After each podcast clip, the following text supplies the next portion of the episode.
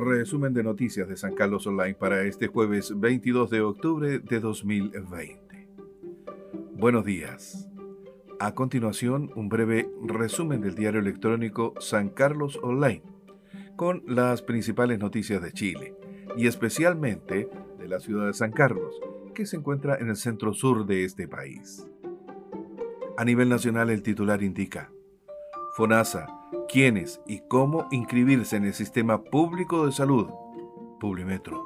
Pueden ingresar a FONASA todos los chilenos y extranjeros, trabajadores independientes y dependientes, jubilados y las personas carentes de recursos. El detalle de esta interesante información en www.sancarlosonline.cl.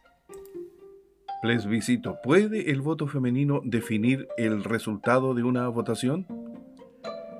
Cooperativa. Estudio de la Universidad de Talca reveló que las mujeres menores de 40 años votan hasta un 25% más que los hombres. La diferencia total podría llegar a ser hasta de 600.000 votos, más, suficiente para dar vuelta una elección, indicaron los investigadores.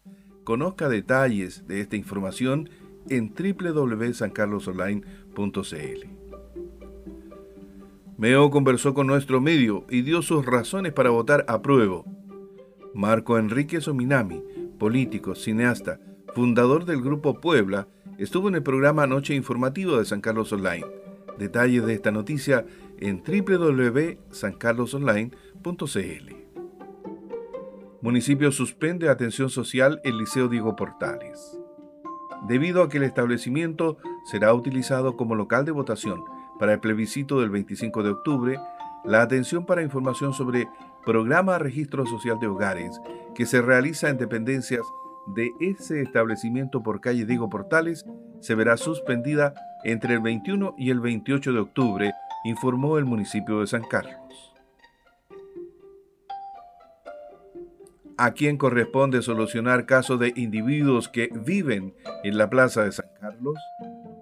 Ante la imposibilidad de solucionar el problema que origina un grupo de personas que permanecen en la plaza de la ciudad donde pernoctan, hacen sus necesidades, beben y molestan a los transeúntes pidiendo dinero, se convocará a cuatro organismos relacionados. Piden que el puente Ñipa sea declarado monumento nacional. El viaducto sobre el río Itata conecta las comunas de Portezuelo y Ranquil. En el histórico puente Ñipas, ubicado sobre el río Itata, la gobernadora provincial y los alcaldes de Portezuelo y Ranquil firmaron la solicitud de declaratoria como monumento histórico para el viaducto, la que será enviada al Consejo de Monumentos Nacionales. El tiempo en San Carlos para hoy jueves 22 de octubre de 2020. Temperatura mínima 7 grados. Se espera una máxima de 26 grados. La mayor parte del día cielos despejados.